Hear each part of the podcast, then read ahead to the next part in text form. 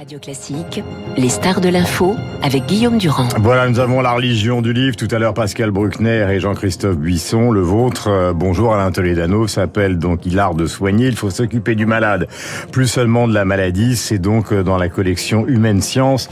Débat. Première question, puisque vous avez été, euh, au moment où vous travaillez, on a cette déclaration et ce journal qui a été révélé par Madame Buzyn où elle explique qu'elle a prévenu le président de la République, le Premier ministre et tout leur entourage de la difficulté du Covid, quand vous étiez aux manettes de vos différents centres et que le Covid est tombé, alors que vous aviez à soigner des gens qui sont les plus gravement atteints de la société, c'est-à-dire du cancer, comment ça, comment ça a fonctionné à Hartmann et Ambroise Paré? Comment vous avez pris la vague?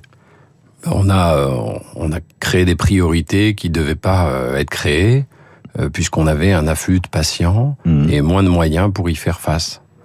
Donc euh, effectivement, on devait choisir entre des patients qui avaient le Covid et des patients qui avaient un cancer. Ouais. Mais ce choix, il se fait comment? Parce que d'un point de vue déontologique, quand on est un médecin, c'est extrêmement euh, sensible. Bah, il se fait de façon non assumée, il crée des frustrations, des tensions, des gens qui démissionnent. Hmm. Et vous avez eu le sentiment à l'époque justement qu'il y avait une sorte d'incapacité gouvernementale et que vous étiez pris, euh, ou est-ce que vous avez eu le sentiment d'une certaine forme de fatalité? Non, moi je pense qu'il faut pas rejeter la faute sur le gouvernement qui a fait comme il a pu. On a eu une situation assez exceptionnelle. Le vrai travail, ça va être la refonte du système de santé plutôt que la recherche des pseudo-responsabilités. Euh, vous dites dans, dans votre livre que les chiffres qu'on consacre à l'hôpital en France sont des chiffres absolument faramineux. Je parle en termes de budget. Euh, il y a 200 000 médecins en France et pourtant l'opinion titre encore ce matin sur le malaise de l'hôpital. Comment expliquer qu'on consacre autant d'argent à ça, que le remboursement en France soit pratiquement sans équivalent dans le monde, qu'il y ait justement beaucoup de médecins et beaucoup d'infirmières et qu'en même temps on s'en sorte mal ou qu'on ait une perception des gens qui est très critique à l'égard de l'hôpital actuellement. Mais on a de la chance en France parce que le système est accessible, le système est solidaire. On investit 300 milliards d'euros dans le système de santé. Malgré tout, tout cela, hmm. il nourrit le mécontentement des usagers. Mais pourquoi? Ben, Parce qu'en fait, euh, on traite la maladie au lieu de traiter des patients. Il n'y a que le changement de paradigme qui nous fera avancer pouvez dépenser beaucoup d'argent et on a besoin d'argent. Mais c'est pas suffisant. Il y a une nouvelle culture à mettre en place mhm. pour arriver à passer d'une médecine prescriptive à une médecine intégrative. Mais c'est quoi la médecine intégrative que vous enseignez au CNAM justement? Ben, C'est l'intégration de plusieurs euh, dimensions et notamment de la santé, parce que la santé n'est pas que l'absence de maladie. Ou la santé, c'est pas que le silence des organes, hein, comme disait Paul Valéry. Mhm. Mais la santé, c'est la santé psychologique, la santé émotionnelle, la santé sociale, la santé sexuelle. Mhm. L'intégration de ces dimensions l'intégration d'interventions non médicamenteuses, la recentralisation du système de santé autour du patient, c'est la seule manière avec laquelle on peut transformer ce système qui est coûteux et peu efficient et qui mérite qu'on le sauve. tout ça, ça se passe en amont Ou ça se passe après la maladie et après le soin ben, ça va de là. Alors, tout le monde a une représentation mentale de la santé comme étant l'apanage de l'hôpital. Mais en fait, ça va de la prévention à la réhabilitation quand on a eu des maladies chroniques. Vous savez qu'il y a 20 millions de Français qui sont atteints de maladies chroniques. On ne parle pas que du cancer. Les insuffisances cardiaques, le diabète, l'insuffisance rénale, les problèmes vasculaires. Mhm. Eux souffrent. Et c'est vrai que la réponse à nos questions, c'est 400 millions de consultations chaque année en France. La moitié, c'est pour gérer des symptômes de maladies chroniques. Qu'est-ce qu'on fait? On prescrit des médicaments dans hmm. plus de 90% Alors on devrait leur dire euh, arrêtez la malbouffe, faites du sport, euh, prenez-vous en charge euh, psychologiquement et, bah, déjà on devrait écouter plus les patients. C'est-à-dire que le médecin coupe la parole au patient au bout de 23 secondes en moyenne. Et quand on prescrit des médicaments dans plus de 90% des cas, on jette une boîte sur deux à la poubelle, on jette 7 milliards d'euros par an à la poubelle. Hmm. Donc l'idée, c'est bien sûr d'être plus présent, de donner du temps, d'intégrer des approches non médicamenteuses, de travailler autour de parcours santé. Et quant à la prévention, hmm. vous savez que 40% Guillaume des cancers sont évitables. 80% hmm. des maladies cardiovasculaires sont évitables. Hmm. Si on travaille sur l'alcool, le tabac, la sédentarité, le surpoids. Mais on a moins de 3% de nos budgets alloués à la prévention. Alors, il y a une chose qui est toujours évidemment euh, frappante euh, qu'on découvre dans le livre et dans un numéro du 1 qui a été consacré justement au cancer.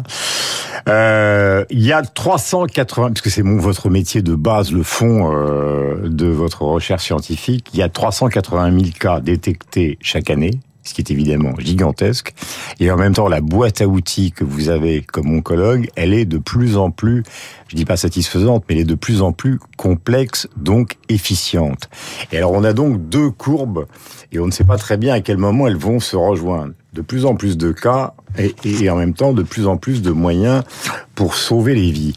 Euh, comment se fait-il que les cas augmentent? Première question. Et qu'est-ce qui, ces derniers mois, ces dernières années, a fait des progrès considérables? Il faut être concret parce que les gens sont pas biologistes.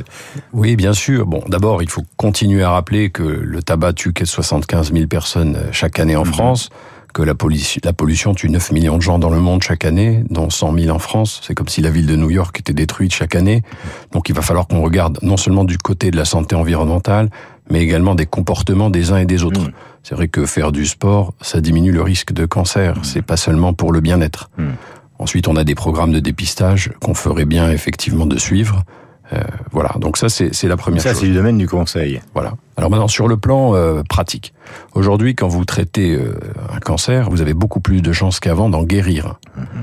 Et à défaut, on a plusieurs patients qui vont vivre des maladies chroniques. Il y a des gens qui sont depuis 15 ans, 20 ans sous traitement et qui vivent très bien. Mhm. On peut faire une analogie avec ce qui se passait pour le VIH, le SIDA. Des gens qui vivent avec. Euh, voilà. Mhm. Donc on a de plus en plus de traitements qui sont. C'est très différent par des modes d'interrompre d'un cancer à l'autre. Le pancréas, c'est pas la même chose que la prostate, ce n'est pas la même chose que le sein.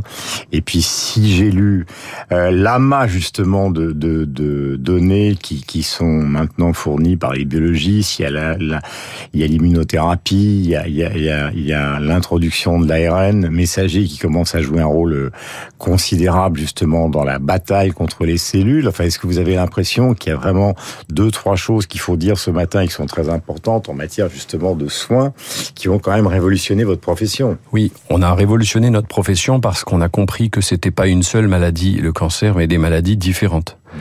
Euh, la révolution, c'est d'avoir aussi compris des mécanismes de la biologie. Je vous en donne un très simple, l'immunothérapie. Tout le monde en parle. Le cancer, il devrait être reconnu dans l'organisme par les cellules de défense, les lymphocytes. Mm. Sauf qu'il endort les lymphocytes on a trouvé un moyen qui nous permettait de réveiller notre propre immunité, qui combat notre propre cancer. Et c'est quoi ce moyen? C'est l'immunothérapie. On a euh, des chirurgies de moins en moins invasives, guidées par des robots, des radiothérapies ultra ciblées, et des médicaments qui sont mieux tolérés mhm. et qui détruisent moins euh, les, et fragilisent moins nos patients. Mhm. Donc on a plein d'espoir parce que de toute façon la gestion du cancer c'est deux choses diminuer l'incertitude du patient, essayer de lui proposer des solutions, mais il faut quand même gérer l'incertitude et redonner de l'espoir. Et c'est important pour les auditeurs de savoir qu'on avance, qu'on progresse. Hmm.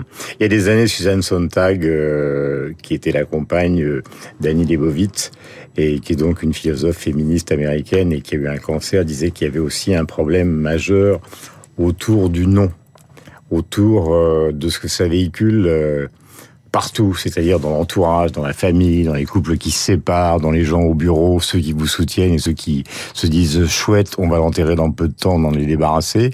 Elle avait l'air de considérer que cet aspect psychologique euh, était un aspect fondamental, justement. Oui, il y a un problème dans la conscience collective de représentation du cancer. Parce qu'aujourd'hui, on n'est plus en train de se dire constamment, euh, ah, cancer, euh, on va en mourir. Euh, avant, on disait même cancer, comment va-t-on survivre? Maintenant, c'est comment on vit avec, et des fois, c'est comment on vit mieux avec, mm. parce que paradoxalement, il y a mm. plein de gens qui nous disent, ben, mon cancer m'a permis de faire le ménage dans mes relations, de donner un sens à ma vie, et finalement, je me sens mieux après. Mm. C'est quelque chose qui peut être gênant quand on n'a pas fréquenté euh, ou qu'on n'a pas eu soi-même un cancer, mais souvent, les gens pensent à cette expérience de vie mm-hmm. euh, qui leur donne une expertise et qui permet de vivre mieux. Alors, c'est pas chez tout le monde, parce qu'il faut qu'on pense à tous ces gens qui en souffrent et qui ont des traitements qui sont moins efficaces. Mais c'est un ensemble d'entités très différentes, les cancers. Alors, vous enseignez la médecine intégrative donc au CNAM, vous la pratiquez à l'Institut Raphaël, vous êtes évidemment euh, le patron d'Artman où il y a euh, à la fois chimiothérapie, radiothérapie, etc. Et de temps en temps, vous menez des actions, euh, j'allais dire, assez spectaculaires pour, montrer justement cette réussite dans la rémission. Si ma, mes renseignements sont bons, il vous est arrivé d'emmener en haut du Mont Blanc des femmes qui avaient eu un, cancer du sein parfois extrêmement délicat et qui ont fait, qui sont montées avec vous pour, euh, bah pour montrer justement ou pour euh, que ceux qui nous écoutent se convainquent qu'on en sort et qu'on en sort parfois dans des conditions qui sont euh, assez exceptionnelles. Oui, bah c'est cette résilience qu'on recherche, c'est la capacité à rebondir après un traumatisme. C'est Boris Cyrulnik qui disait que la résilience a été médiée par le sens qu'on donne aux choses, les affects et l'interaction avec l'environnement. Alors le sport, c'est un formidable outil. Il permet le dépassement de soi, de, de travailler ensemble, de fixer des objectifs. Et tous ces patients et ces patientes qui ne pensaient plus à leur chimiothérapie parce qu'ils avaient l'objectif de faire l'ascension du Mont Blanc. Et donc on a des soignants, des patients main dans la main, euh, sans créer d'écart et d'asymétrie, euh, franchis, euh, gravis euh, ces montagnes ensemble. Euh, ça a créé un lien, mais ça nous a surtout permis de, de dire que quand l'esprit était bien occupé, ben, le corps suivait mieux. Euh, dans votre cas, puisque le livre s'appelle L'art de soigner, il s'agit d'une vocation parce que vous avez cette voix calme et un petit peu envoûtante. C'est pas la flagornerie. C'est une vocation qui est née à la base euh, de cette carrière où c'est petit à petit un scientifique qui s'est dit ben c'est la médecine. Alors moi, j'ai des maîtres à penser, et, et, notamment Emmanuel Lévinas, qui parle de, de l'éthique d'autrui. Donc, on a un devoir vis-à-vis -vis de l'autre fragile. Et la médecine, elle nous permet, euh, quand on l'exerce avec euh, la responsabilité que doit être la nôtre, de devenir le meilleur de nous-mêmes. Mmh. Parce qu'on a en face, on doit être digne de la confiance qu'on nous porte. Est-ce qu'il n'y a aucun cancer qui soit euh, combattable aujourd'hui? Ou est-ce qu'il y a des cancers qui sont, quand ils se déclarent, malheureusement, euh, tellement invasifs, tellement métastasés qu'il n'y a rien à faire? Il en reste, mais il y a encore le règne de la quantité, c'est-à-dire qu'on est prisonnier par les, peurs et la statistique. Et on voit aujourd'hui des situations qu'on comprend pas forcément médicalement. Je crois qu'il faut avoir beaucoup d'humilité, garder l'espoir et bien comprendre que chacun est différent. Merci Alain Toledano. Le livre s'appelle L'art de soigner. Le cours est au CNAM, médecine intégrative. Il faut s'occuper du malade et plus seulement de la maladie. C'est évidemment extrêmement important. Et puis donc, pour ceux qui malheureusement sont touchés, il y a évidemment Hartmann, euh, l'un des grands centres de cancérologie euh, dans la région parisienne, mais il y en a beaucoup d'autres, Curie, euh, et dans pratiquement tous les hôpitaux, évidemment, de l'assistance publique. 8h28, nous avons rendez-vous avec la revue de presse de David Abiquet. On va revenir sur les déclarations de Madame Buzyn concernant justement le Covid. Elle ne mâche pas ses mots quant à l'avertissement qu'elle a donné au gouvernement à travers donc un journal qu'elle a tenu. Il est 8h29, bonne journée.